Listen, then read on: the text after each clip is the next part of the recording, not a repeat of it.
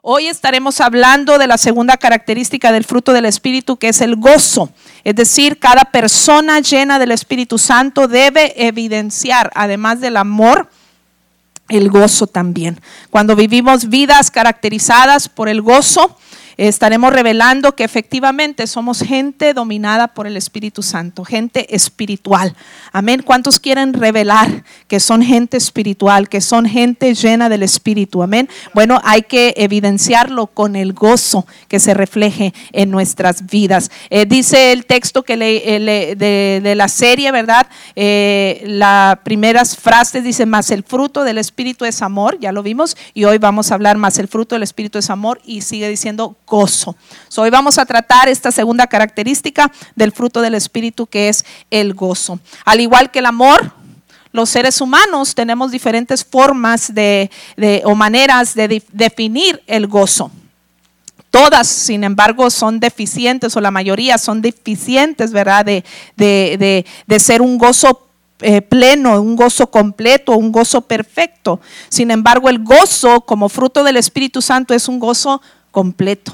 Es un gozo perfecto. ¿Cuántos quieren experimentar un gozo perfecto y completo? No un gozo pasajero, no un gozo que se esfuma, sino un gozo duradero y perfecto. Si el gozo no es algo que nos distingue, entonces yo espero que en esta mañana, al escuchar lo que vamos a estar analizando sobre el fruto del Espíritu que es gozo, podamos ser motivados a buscar una relación más íntima, más estrecha con el Espíritu Santo de Dios. Amén. Eh, y que en consecuencia desarrollemos una mayor experiencia de gozo.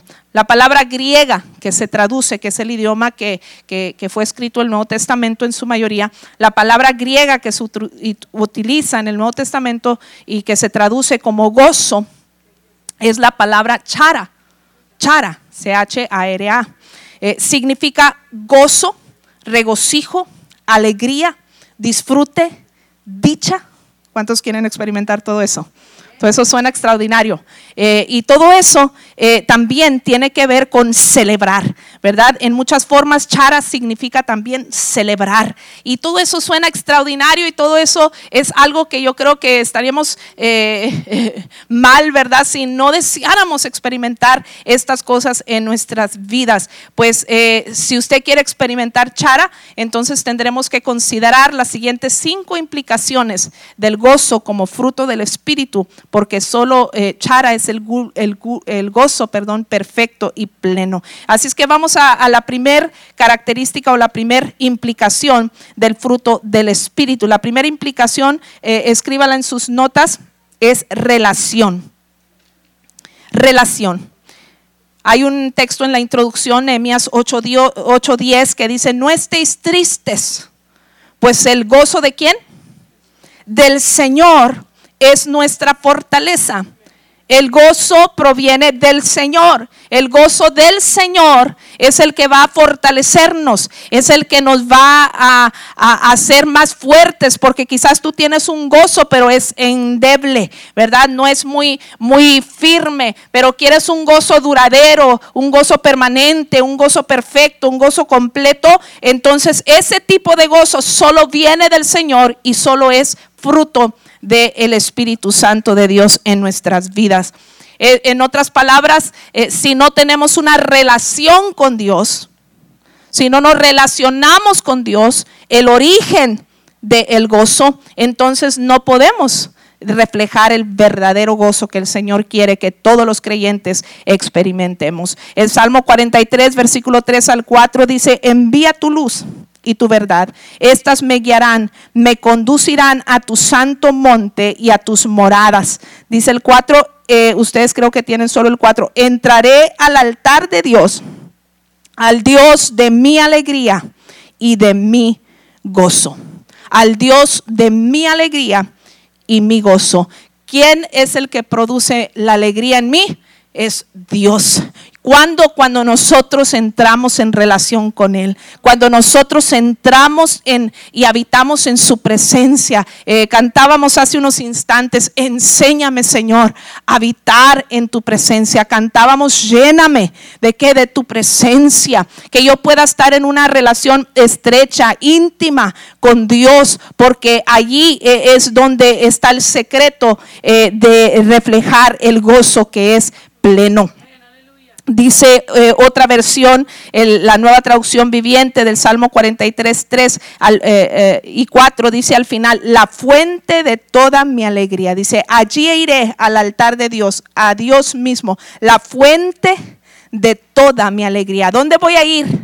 Para tener alegría o gozo, porque esas dos palabras son sinónimos en la palabra de Dios y unas versiones traducen gozo, unas versiones traducen alegría. ¿A dónde voy a ir? A la presencia de Dios. ¿Con quién voy a habitar? ¿Con quién voy a relacionarme? Con Dios. Porque esa clase de gozo perfecto, perfecto solo viene de Dios. No viene ni de mí, no viene ni de la gente eh, literal con la que me relaciono, ni tampoco de las circunstancias. Viene de Dios, según lo que dice la palabra de Dios, de acuerdo a las escrituras. El origen del verdadero gozo radica solamente en Dios. Él es la fuente. En las palabras de Cristo a los 70, cuando estos regresaban de su misión, 70 de sus discípulos que se añadieron después de los 12 eh, cuando ellos regresaban de estar ministrando y cumplir su misión, Dios les revela la verdadera razón y el verdadero motivo eh, del por qué ellos debían de estar gozosos. Mire lo que dice Lucas capítulo 10, versículo 17 al 20. Algunos de los textos que voy a mencionar están en sus notas, eh, no todos, pero los que no estén, anote las citas para que usted lo corrobore en su propio tiempo. pero dice Lucas 10, 17 al 20, volvieron los 70 con qué? Con gozo, diciendo, Señor, aún los demonios se nos sujetan en tu nombre. Y les dijo, yo veía a Satanás caer del cielo como un rayo. He aquí os doy potestad de hollar serpientes y escorpiones y sobre toda fuerza del enemigo y nada os dañará. Pero no os regocijéis de que los espíritus se, se os sujetan, sino regocijaos de que de que vuestros nombres están escritos en los cielos. La Biblia nos está diciendo que los 70 regresaron de ministrar y de hacer grandes milagros, grandes maravillas. Entre las cosas que realizaron los demonios huían y, la gente era liberada de las opresiones demoníacas y eso era extraordinario. Y dice la Biblia que ellos regresaban platicando esto regresaban gozosos. ¿Por qué? Por lo que habían logrado. Su regocijo, su gozo estaba basado en sus logros, en algo externo que habían experimentado y visto. Eh, su gozo era producido por algo externo. Y esto suena mucho al tipo de gozo endeble que a veces tenemos nosotros también o que profesamos tener hoy en día. Un gozo que depende de las circunstancias le doy algunos ejemplos. Por ejemplo, nosotros nos sentimos gozosos cuando vamos tarde al trabajo y nos tocan pura luz verde. ¿Verdad? Eso nos hace feliz. Oh, wow. Amén. Quítate que ahí te voy. Amén. Y no importa que vaya tarde, voy a llegar a tiempo porque me tocó pura luz verde. Y eso nos hace extraordinariamente feliz. Se siente agradable, ¿verdad? Ah, pero cuidado y nos toquen rojas. Todas. De esas veces que parece que todas se pusieron de acuerdo al mismo tiempo. y este, todas nos tocaron roja. Oiga, estamos desesperados. Y ya vamos de por sí tardes, tarde, ¿verdad? Entonces, entonces encontramos que eh, eh, eh, el gozo de repente se esfuma. ¿verdad? Se esfuma por las circunstancias. por ejemplo, un cumplido de un maestro nos hace sentir feliz, pero una crítica de un amigo nos hace sentir infelices. Las reuniones de carne asada y visitas a los parques de diversión nos producen mucha alegría, mucho gozo, ¿verdad? Pero las visitas a los funerales, a la sala de urgencia de un hospital, ¿verdad? No nos produce el mismo sentimiento. Traer dinero en el bolsillo nos da alegría, nos da gozo, pero cuando se acaba el dinero nos ponemos de mal humor. Se acabaron los amenes.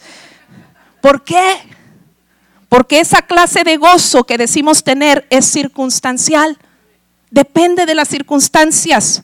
Y aclaro, no necesariamente es malo que algo externo nos produzca gozo, no es que sea malo, pero el gozo que es fruto del Espíritu Santo no depende de las circunstancias. Porque vayan las cosas bien o no vayan bien, ahí está presente. Según el relato de los 70 que acabamos de leer, Jesús les da la razón más importante por la que debían regocijarse. Él les dijo que regocijaos de que vuestros nombres están escritos en los cielos. Pensemos lo siguiente, ¿qué nos da la seguridad de que nuestro nombre está escrito en el cielo?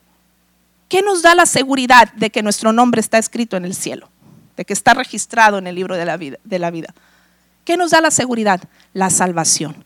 El haber experimentado la salvación. El haber experimentado un, vivir una relación con Dios. Esa es nuestra garantía de que nuestro nombre está inscrito en el cielo. Y entonces es nuestra garantía que vamos a experimentar un gozo verdadero y duradero.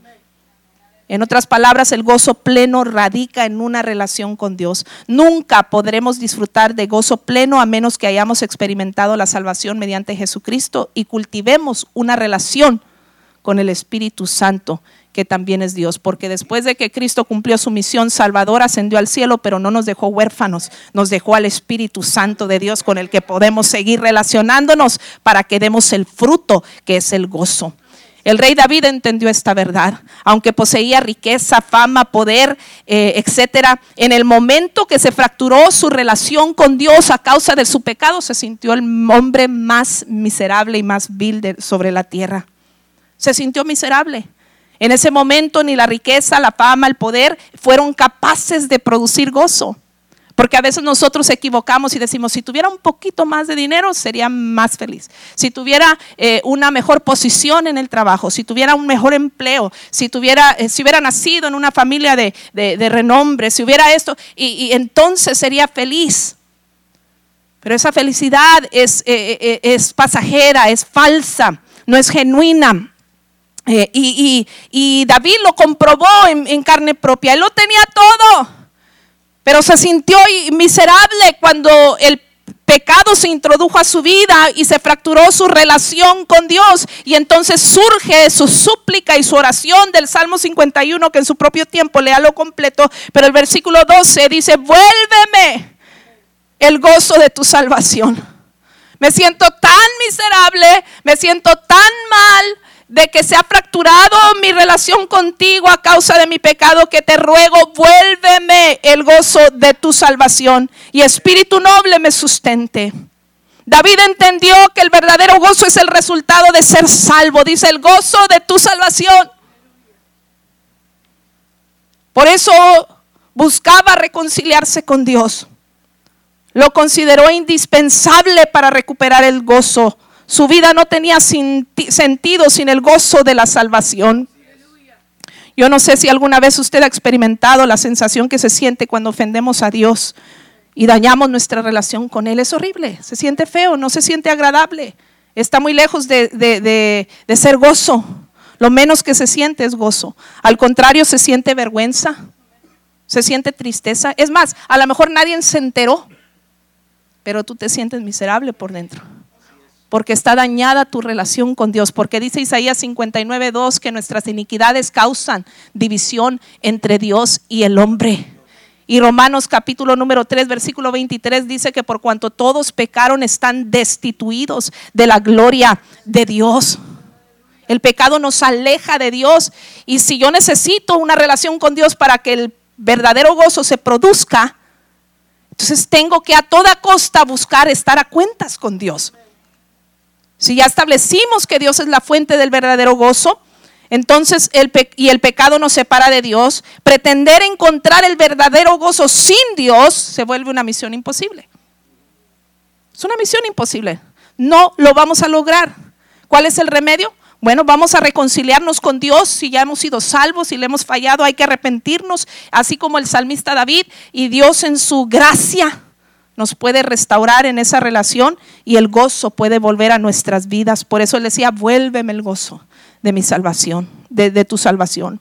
La palabra griega que se traduce como gracia es charis. Le dije que la palabra griega que se traduce como gozo es chara. Pues esta es charis. Gracia. Es decir, eh, la gracia se origina en Dios y radica en Dios. La salvación se origina en Dios. Y esa salvación eh, también es el origen de nuestro, del verdadero gozo como fruto del Espíritu Santo de Dios. Por eso es indispensable que amemos su presencia, que busquemos el rostro de Dios, que siempre estemos en estrecha relación con nuestro Dios. Charis, que, que es gracia, significa un favor inmerecido. Nosotros merecíamos la muerte, según Romanos 6, 23, pero Jesús nos hizo el favor, nos dio vida eterna convirtiéndose en nuestro sustituto, salvándonos de la condenación y reconciliándonos con Dios, la fuente del único del gozo genuino, completo y perfecto, dándonos garantía de nuestra entrada al cielo. Dándonos garantía de nuestra entrada, entrada al cielo. Una relación estrecha, ¿verdad? Va eh, eh, con Dios, ¿verdad? Eh, va, va, a ser que que tengamos charis, que experimentos charis y que experimentos chara también. El gozo como fruto del Espíritu Santo. Si entendieran lo que la gracia significa, lo que han recibido de ella y recibieran eh, y nos enfocáramos en ello, nunca dejaríamos de regocijarnos porque no merecíamos nada, pero Dios en su infinita misericordia se acordó de nosotros. Entonces, para que se siga produciendo el gozo como fruto del Espíritu Santo, necesitamos concentrarnos en nuestra gran salvación para que el gozo sea pleno. Tengamos o no alguna cosa externa por el cual regocijarnos, es suficiente el hecho de saber que somos salvos de que estamos en una relación con Dios. Y si hay alguien aquí esta mañana que no está en una relación con Dios, no es obra de la casualidad. Dios te ha traído para que hoy inicies tu relación con Dios, porque Dios será el origen de tu verdadero gozo. Cuando nos relacionamos con Él y somos salvos, esto nos da motivo para celebrar. Dele un aplauso al Señor. Amén. Número dos, descubrir. Estos primeros dos puntos nos van a tomar más tiempito, pero luego nos vamos más rápido. Descubrir. La segunda implicación del gozo como fruto del, del Espíritu es el potencial de descubrir el poder y los propósitos de Dios en medio de las circunstancias. Un gozo que no termina porque cambien las circunstancias. Dice eh, Lucas capítulo 10, versículo 21, en esa misma ocasión Jesús se llenó del gozo del Espíritu Santo, el que estamos hablando, y dijo, oh Padre, Señor del cielo y de la tierra, gracias por esconder estas cosas de los que se creen sabios, inteligentes, y por revelárselas a los que son como niños. Sí, Padre, te agradó hacerlo de esa manera. Hay cosas, amados hermanos, que están ocultas para los demás. Pero cuando tú y yo estamos en una relación estrecha con Dios, vamos a descubrir, vamos a descubrir cosas que otros no las pueden entender. Pero en ese descubrimiento vamos a experimentar un gran gozo. La hermana Beth Moore dice que cuando ella estudió los, eh, todos los pasajes del Nuevo Testamento que contienen la palabra gozo, descubrió un denominador en común. Todos tienen que ver con algo que está escondido. Para ser más preciso, cada uno habla del gozo que se experimenta a raíz del el descubrimiento. Por ejemplo, en Mateo 13:44 un hombre descubre un tesoro escondido y eso le produce gran gozo. En Mateo 28:8 las mujeres eh, eh, descubren una tumba vacía y eso les produce gran alegría. En Lucas capítulo 1, versículo 44, desde el vientre de su madre, Juan el Bautista descubre al Mesías. En Lucas capítulo 2, versículo 10, los pastores descubren que les anunció el ángel. En Lucas 10, 21, los niños, los niños descubren grandes verdades. En Lucas 24, 52, los discípulos descubren y adoran al Señor resucitado. Todos son versiones bíblicas que contienen la palabra gozo. Porque cuando es el gozo del Espíritu, siempre vamos a descubrir algo extraordinario en el proceso.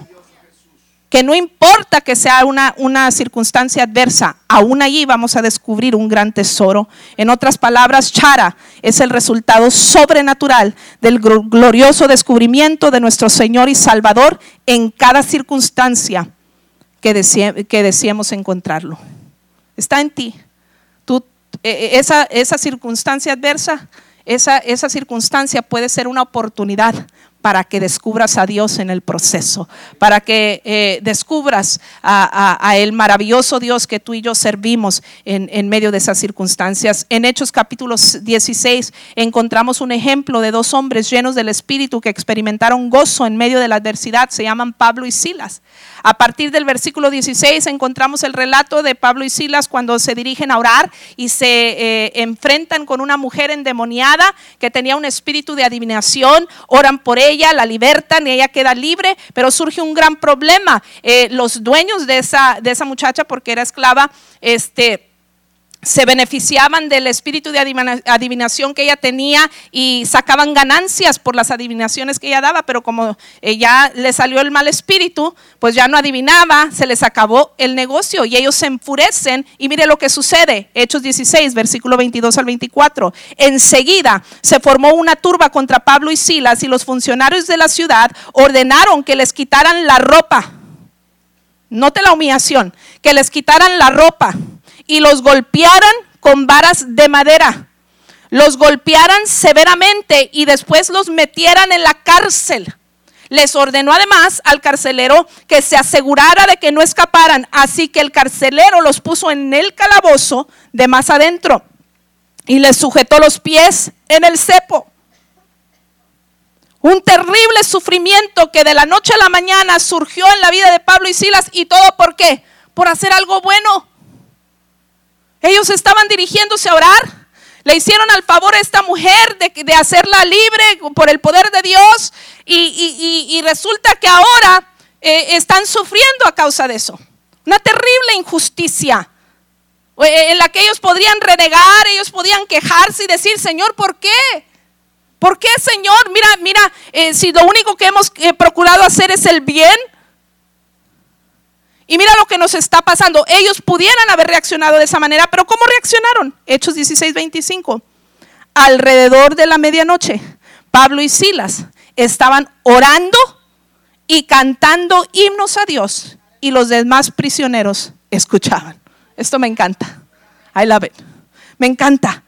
Ellos se gozaron por anticipado. Ellos estaban dentro de la cárcel. No solo dentro de la cárcel, los metieron en, lo más oscuro y más recóndito de la cárcel, atados al cepo sin poder moverse en la oscuridad de la noche, eh, privados de su libertad, golpeados y avergonzados sin ropa. Y eh, eh, estos hombres en esa situación deplorable, ¿cómo los encontramos?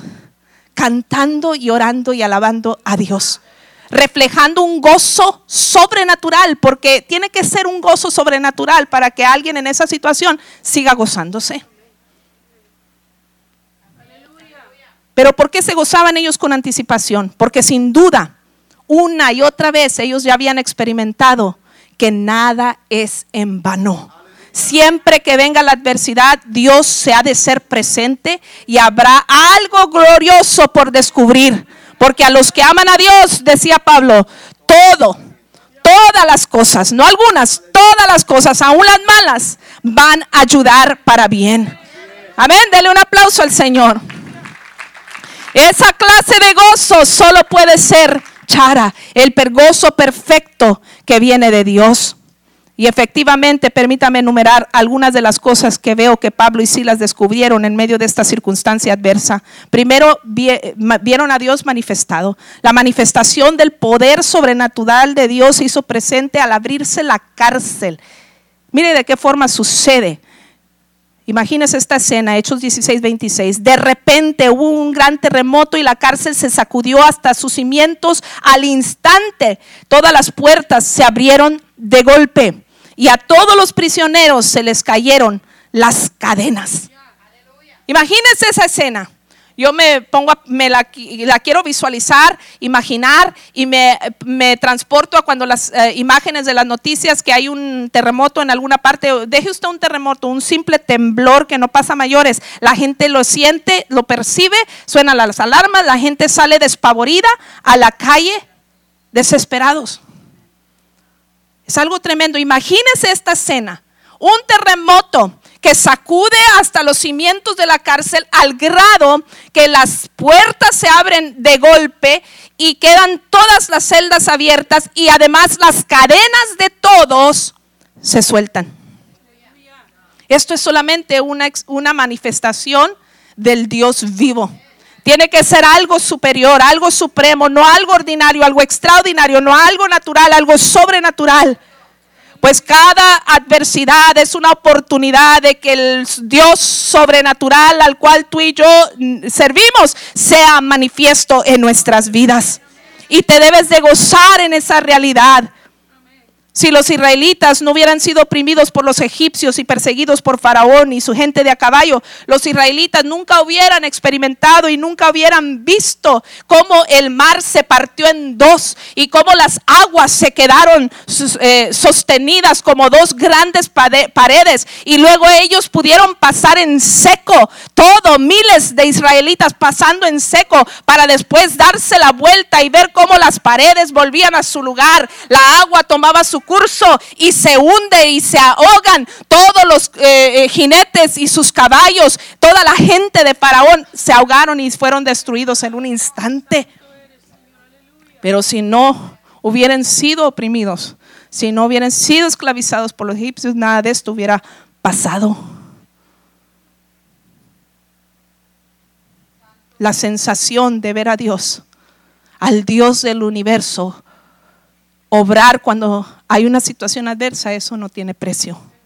Cada circunstancia que los hijos de Dios experimentemos es una oportunidad de ver un milagro y el poder extraordinario de Dios. Gózate si el diablo te está atacando. Gózate más si la prueba es grande, porque cuando Dios se manifiesta el milagro será mayor. Dale un aplauso al Señor.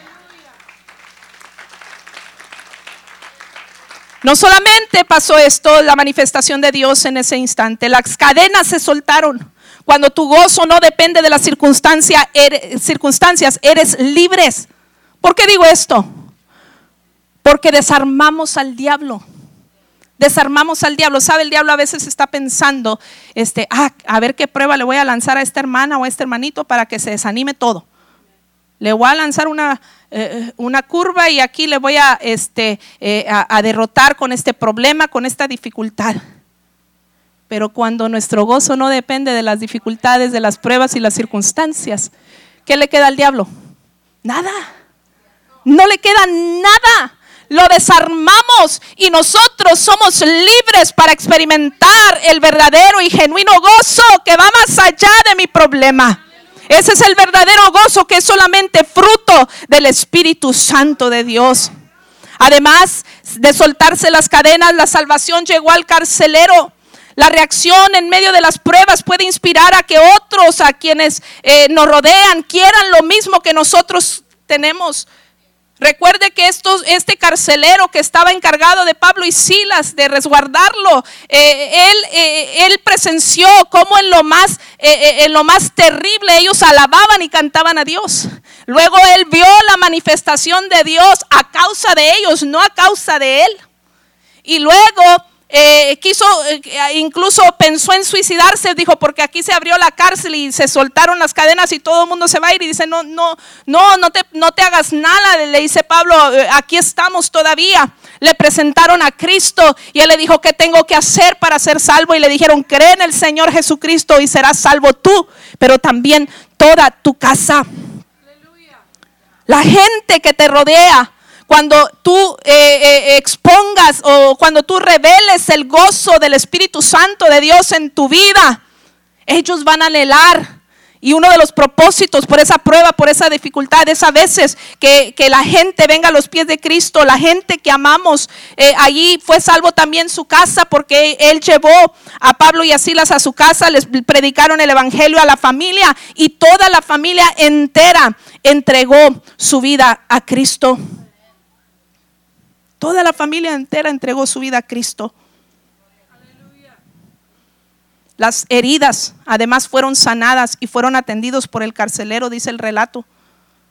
Acuérdense, los golpearon severamente con tablas.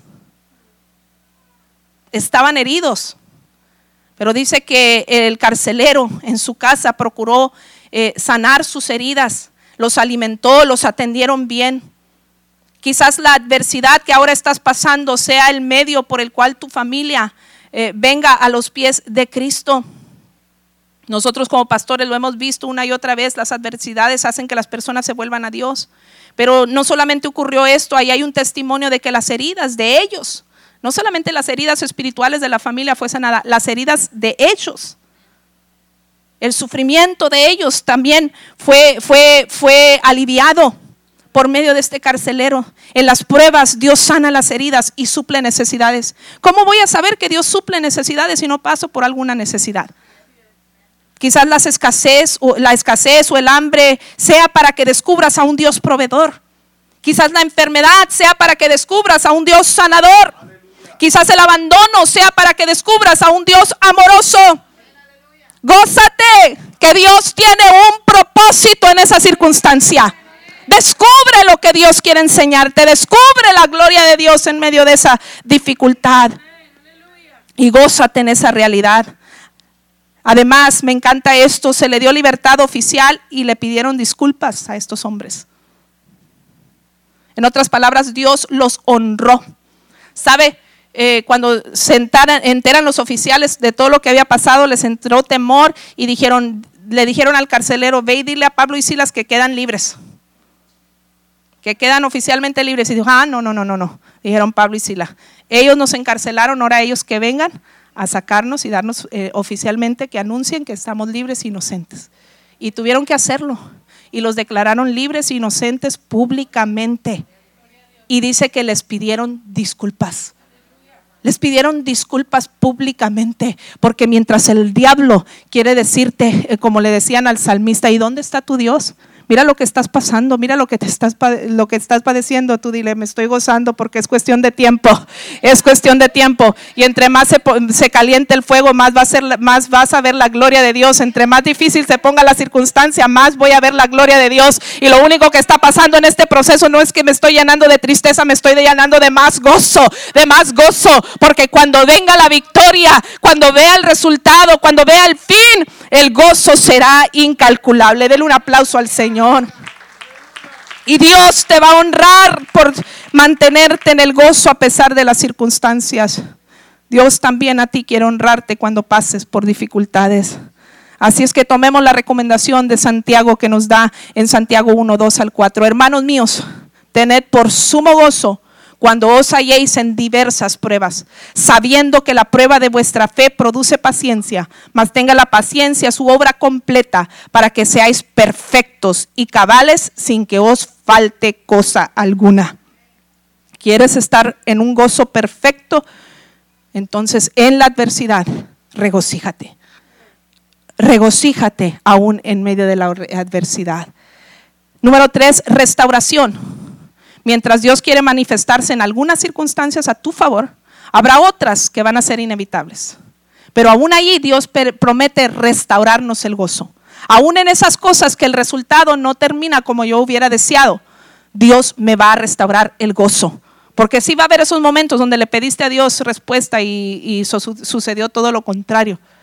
Pero aún allí Dios es capaz de restaurar el gozo. Salmo 71, versículo 20 y 23. Has permitido que sufran muchas privaciones, pero volverás a darme vida y me levantarás de las profundidades de la tierra, gritaré de alegría y cantaré tus alabanzas porque me redimiste. Hay adversidades que van a ser inevitables. Hay unas que son resultado de nuestros errores, pero hay otras que son permitidas por Dios. Dice el salmista, has permitido que sufra. Has permitido que sufra. Hay sufrimientos que surgen directamente de la voluntad de Dios. No una voluntad permisiva, una voluntad perfecta de Dios. ¿Para qué? Para que se cumpla el propósito del reino de Dios, se cumplan propósitos divinos. Uno de ellos es que tú alcances la madurez espiritual, que de otra manera no la alcanzarías. Rara vez Dios va a quitar de tu vida las circunstancias o personas que te hacen ponerte de rodillas. ¿Por qué? Porque quizás sea la única forma de alcanzar la madurez espiritual. Porque ¿qué hacemos? Ay, Señor, no la soporto, no la soporto, quítenmela de en medio. Ah. ¿Y qué haces tú? Te vas de rodillas, Señor, ayúdame, porque no quiero decir lo que no, lo que no debo, no quiero bajarme de la cruz y desconvertirme, Señor. Y ahí estamos, de rodillas, orando, buscando el rostro de Dios. Que si no estuvieran ahí, a lo mejor no buscáramos el rostro de Dios como, como debiéramos. A veces Dios eh, no va a quitar o eliminar el problema o la persona porque quiere cumplir sus propósitos y restaurarte el gozo aún en medio de esa dificultad. Rara vez Dios quitará de tu vida las circunstancias o personas que contribuyan a cumplir el propósito del reino de Dios. A veces el asunto no es contigo, a veces es lo que Dios quiere hacer con los demás o en la obra. Por ejemplo, nosotros hemos dado testimonio cuando yo iba a tener mi tercer hijo, perdí a mi tercer hijo. Y fue una, una experiencia traumática para mí muy difícil. Aquí está mi esposo de, testigo. Parecía que ya estaba superando y había algo que me desboronaba. Nunca me imaginé que perder un hijo antes de nacer fuera tan doloroso y causara eh, eh, dolor tan profundo. Pero en medio de esa circunstancia, Dios fue nuestra fortaleza. Decía uno de los textos de la introducción, el gozo del Señor fue mi fortaleza. Y ahí me mantuve, Señor, no entiendo, no sé por qué estoy pasando esto, pero tendrás un propósito mayor. Simplemente restaura mi gozo, aunque las cosas no se dieron como yo hubiera querido. Y sabe que a partir de esa experiencia, eh, eh, eh, en ese mismo año, cuando yo tuve esa experiencia, este, Dios me puso en el camino tantas personas que necesitaban ser fortalecidas por causa de la pérdida de un hijo, que de otra manera yo no hubiera podido este, fortalecer o alentar. No se evitó el problema, pero Dios restauró aún mi gozo. Mi esposo ha platicado cuando eh, eh, el testimonio de seis largos meses de enfermedad física, emocional y espiritual que él tuvo que enfrentar, que casi acabaron con su vida. Hubiéramos querido que hubiera sido una semana o dos.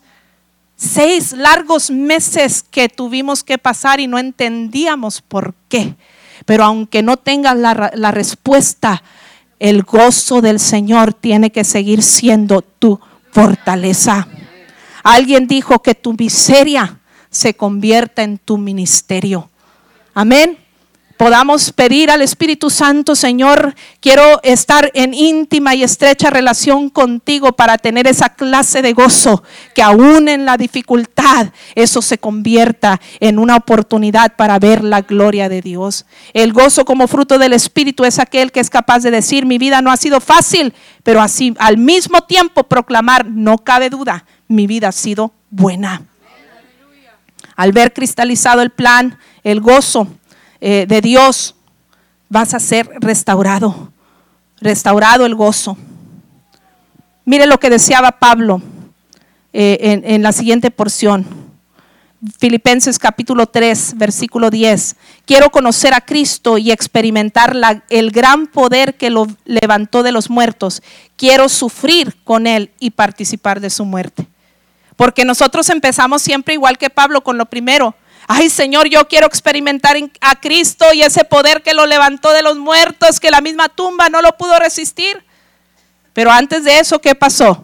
Hubo sufrimiento, hubo un calvario. Y Pablo dice, pues yo quiero experimentar lo mismo que Cristo porque entiendo que para experimentar la resurrección también tengo que experimentar el sufrimiento. En su bondad Dios lo llamó a usted, eh, los llamó a ustedes a, participar o a que sean partícipes, dice Primera de Pedro 5 de Dios, 5:10, perdón. En su bondad Dios llamó a ustedes a que participen de su gloria eterna por medio de Cristo. Entonces, después de que hayan sufrido un poco de tiempo, él los restaure, los sostendrá, los fortalecerá, los afirmará sobre un fundamento sólido. ¿Cuánto tiempo dice Pablo que debemos sufrir? Un poco de tiempo. ¿Y luego qué? Viene la gloriosa restauración. Dele un aplauso al Señor en esta mañana. Dios le dijo a su pueblo Israel que pasarían por muchos infortunios, pero les dio una esperanza. Jeremías 31:1, los jóvenes danzarán de alegría y los jóvenes, los hombres jóvenes y viejos se unirán a la celebración. Convertiré su duelo en alegría, los consolaré y cambiaré su aflicción en regocijo. Dios nos da la misma esperanza a nosotros el día de hoy. Número cuatro, permanencia. Permanencia. El verdadero gozo, fruto del Espíritu Santo, es uno que permanece. Y para que permanezca, nosotros tenemos que permanecer en Dios. Mire, Salmo 16, 11 dice, me mostrarás la senda de la vida. En tu presencia hay plenitud de gozo, el gozo perfecto que estamos hablando, el gozo pleno. Delicias a tu diestras para siempre. ¿Quieres experimentar dicha, delicia, gozo para siempre? Pues primero tenemos que entender que el gozo tiene la capacidad de perderse. Podemos perder el gozo. Tenemos que tener cuidado con estas cosas, con las cosas que son eh, eh, ladrones del gozo. Vamos a, a enumerarlos. Número uno, el pecado. Póngalo en sus notas. Pecado. Ya establecimos, el pecado causa división entre Dios y el hombre y si Dios es el origen del gozo, si hay pecado en mí, tengo que eliminarlo. Hay que reconciliarse con Dios. Número dos, cuando damos más de lo que recibimos cuando damos más de lo que recibimos. ¿A qué nos estamos refiriendo con eso? Cuando usted, cuando usted por ejemplo, gasta más de lo que percibe en la cuestión económica, ¿en ¿cómo va a terminar? En bancarrota. Cuando nosotros gastamos más de lo que tenemos, vamos a terminar en bancarrota. En el sentido espiritual es igual. A veces estás dando, dando, sirviendo, eh, eh, trabajando, laborando, a veces en las cosas de Dios, a veces en lo secular, pero estás tan ocupado dando, dando, dando y no te detienes para estar en íntima comunión con Dios. Ese gozo se va a perder porque eso se llama bancarrota. No puedes dar más de lo que no tienes.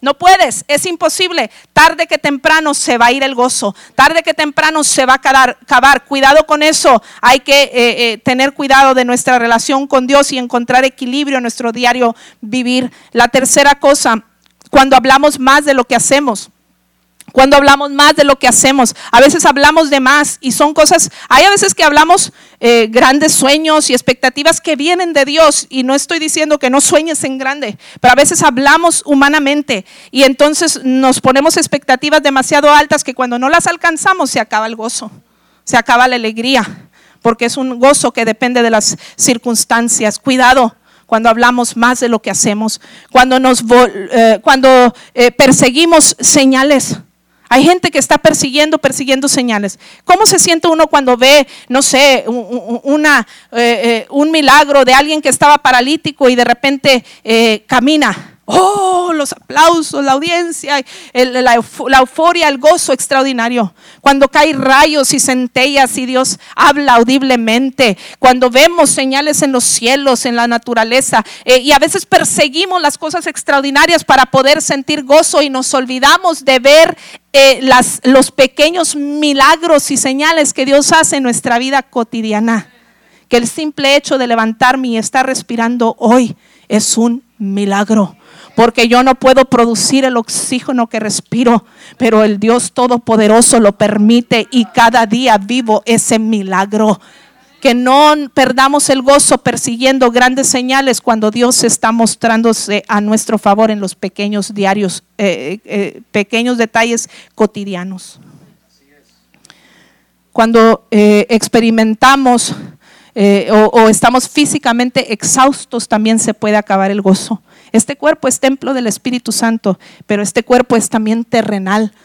Y a veces este, estamos agotados físicamente. Hey, se te va a ir el gozo si sigues tratando de, eh, sobrevivir con un cuerpo cansado. Vamos a ser sabios y entendidos y si hay que tomar un break, vamos a hacerlo, pero no vamos a permitir que eh, eh, estar exhaustos físicamente nos robe el gozo. Cuando sentimos que estamos totalmente eh, solos, es decir, un sentido de víctima, un sentido de víctima. ¿A qué nos referimos con esto? Hay gente que empieza a decir, ay, es que nada más yo oro en la casa. Ay, es que nada más yo estoy sirviendo en la iglesia. Todo me dejan a mí. Nadie me ayuda. Tantas hermanas y nada más vengo yo a hacer el aseo. Ay, padre. Tantas, eh, tantos hermanos y nada más yo vengo a hacer la yarda. Y, este, y, empezamos a quejarnos que solo yo oro, solo yo busco a Dios, solo yo sirvo, solo yo estoy echando a dar mis talentos, solo yo capto la visión, yo solo yo soy obediente. Y entonces creemos que somos un, un complejo de ser los eh, de víctima, de que somos los únicos ¿Y qué pasa? Ahí estás frustrado, estás haciendo aparentemente algo para el Señor, pero estás perdiendo el gozo porque has perdido de vista que no se trata del que lo que está haciendo el otro, olvídate lo que hace el otro. Eh, gózate en que tú puedas servir a Dios, gózate en que tú puedas ofrecer tus talentos, tus tiempos, tu recurso para el Señor. Si alguien no lo está haciendo, ellos se lo pierden, pero el gozo del Señor será tu fortaleza. No pierdas el gozo por un sentido de víctima. El caso de Elías es un ejemplo, el capítulo 19, él venía de experimentar grandes cosas antes del capítulo 19, Primera de Reyes 19, venía de experimentar grandes cosas, hacer fuego, descender del cielo con una simple oración, avergonzar a más de 400 eh, eh, profetas de Baal, que se cortaban sus cuerpos para que su Dios le respondiera y el ídolo nunca respondió, pero el Dios vivo de, del profeta descendió con fuego, consumió el holocausto, consumió el agua, la zanja, lamió el agua y, descendió fuego del cielo. Antes de eso ya había venido experimentando otros grandes milagros y maravillas, pero lo encontramos en este eh, capítulo metido en una cueva porque había perdido el gozo. Aún los más grandes hombres de Dios, aún la gente más espiritual tiene el potencial de perder el gozo si no permanecemos en Dios, si no permanecemos en su presencia. Dios le dijo, ¿qué estás haciendo ahí, Elías? Metido en esa cueva. Y entonces vino un torbellino y un viento fuerte, pero dice que Dios no estaba en el torbellino, Dios no estaba en el viento, pero luego vino un silbo apacible y allí estaba la presencia de Dios. Amado hermano, amada hermana, nada que nada permita que nos robe el gozo, al contrario, vamos a permanecer en ese silbo apacible eh, donde nadie nos ve, pero que lo que hagamos en secreto se refleje en público, que podamos eh, eh, derrochar gozo. ¿Por qué? Porque hemos estado en la presencia de Dios. Cuando permanecemos en Él, el gozo también va a permanecer en nosotros. San Juan capítulo 15 nos habla de la vid verdadera. Dios es la vid verdadera, Jesús es la, Dios, la vid verdadera.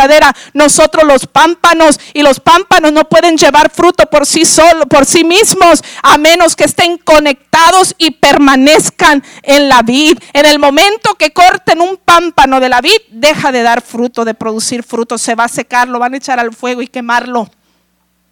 Pero mientras permanezcamos conectados a la vid, Lucha, amada hermana, lucha, amado hermano, por permanecer en Cristo, porque la permanencia en Cristo va a hacer que el gozo también sea permanente.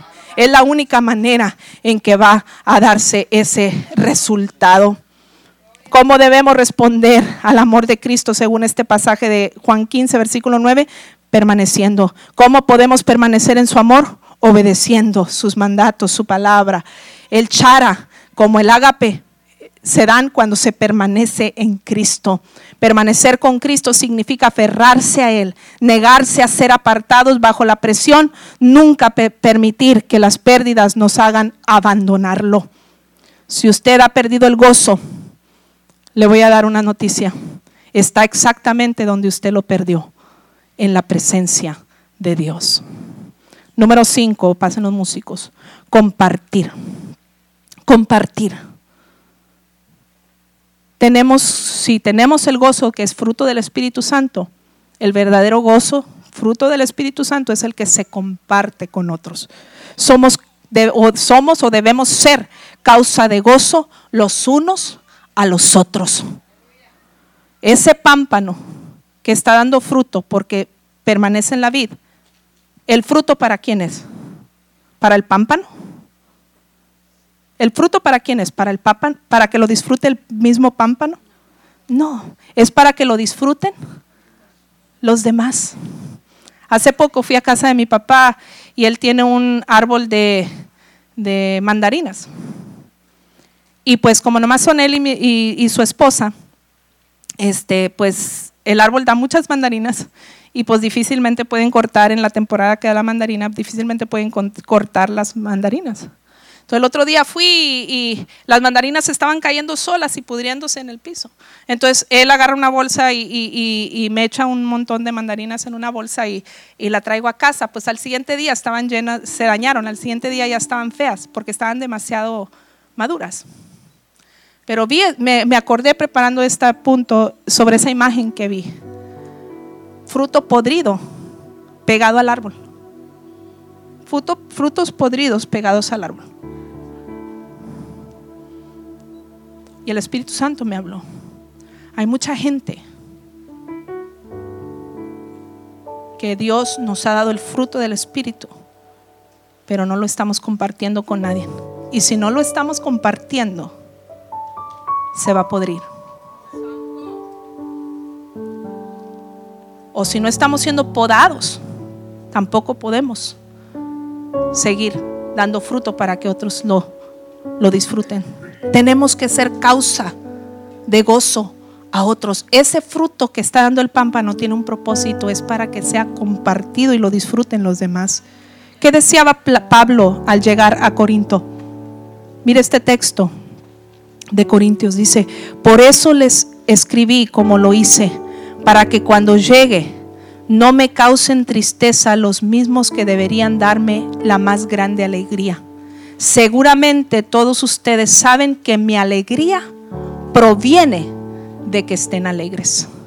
La satisfacción más grande nuestra está en saber que estoy contagiando a alguien con el gozo que está dentro de mí. También hace un tiempo Josué estaba más chiquito. Le pidieron una tarea en la escuela y le pidieron que entrevistara a una persona que era eh, seria y una persona que era alegre. Y entonces él no batalló. Me hizo una entrevista a mí, le hizo una entrevista a su papá, yo no sabía para qué. Y entonces resulta que después, bueno, ¿y para qué era esa entrevista? Es que me pidieron, me dijo después, me pidieron entrevistar a una persona seria y a una persona alegre. Y resulta que la seria era yo. La hermana Laura dice que sí, ¿por no? Y resulta que la alegre era el papá, es que, es que tú eres muy, muy seria, dice, y mi papá es muy bromista y mucho humor, y entonces que le echó muchas flores al pastor. Sentí un poquito de celo, ah, un poquito nomás, después lo, lo, lo, lo deseché. Pero sí me hizo reflexionar, porque aunque yo siempre tengo el gozo del Señor en mi corazón, y yo lo sé, yo lo sé para mí, que difícilmente el diablo me va a robar el gozo. Este, me di cuenta que tengo que ser intencional en compartir el gozo con los demás también. Empezando por los que tienes en casa. Y, bueno, pues uno predomina una personalidad en cada quien. No pretendo ser igual que el pastor. Cada quien tenemos lo nuestro. Póngase de pie conmigo. Pero entendí que tenemos que ser intencionales. Porque si Dios ha producido en nosotros este gozo tan grande y sobrenatural que solo proviene de Él y que solo podemos tener los que somos salvos, eh, fue diseñado para compartirlo con los demás. El fruto es para que lo disfruten otros. Le hago unas preguntas. ¿Ha notado la ausencia de gozo en su vida? Quizás no, eh, quizás no tenemos una relación con Dios o necesitamos, y necesitamos ser salvos o hemos descuidado nuestra relación con Dios y necesitamos reconciliarnos. Quizás estás enfocado o has notado ausencia de gozo en tu vida. Quizás estás tan enfocado en las circunstancias que has perdido de vista descubrir el propósito de Dios en medio de esa circunstancia. ¿Has notado la ausencia de gozo en tu vida? Quizás necesitas buscar la restauración en lugar de, de lo que tú consideras debería ser la solución.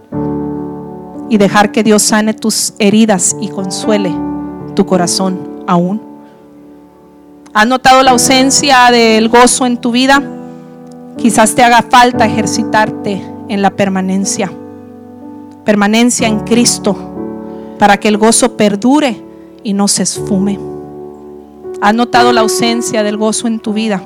Quizás sea tiempo de hacer a un lado el egoísmo y comenzar a compartir y contagiar a otros del gozo del Señor que hay en ti. No hay satisfacción más grande que esa. Sabe, yo le pedí al pastor, porque yo no soy diestra para esto, lo de las, las PowerPoints y la tecnología. Y le dije, quiero una piña ahí en la, las imágenes. Dice, es que yo ya tenía otra imagen. Pues yo no sé, quiero una piña. Si puedes, ¿verdad? Si no está bien, está bien, ¿verdad? Pero sí pudo porque mi esposo todo lo paga. Mi superhéroe. Pero sabe, la piña es uno de esos frutos que, que se da en todo tiempo y en todo lugar. ¿Sabía usted que la piña se puede dar hasta en una maceta? Si usted va al HB y le corta la parte de arriba a una piña y la planta en una maceta, al rato usted va a tener una piña. No requieren mucha agua ni mucho mantenimiento, así es que es uno de esos frutos que se da en todo tiempo y en cualquier lugar. Yo quiero ser como la piña. Yo quiero mi oración esta mañana, Señor, hazme como la piña. Que el gozo del Señor esté en mí en todo tiempo, en toda circunstancia. Que yo pueda permanecer en ti para que nada ni nadie tenga autoridad de robarme mi gozo. Porque en mí está el fruto del Espíritu Santo de Dios.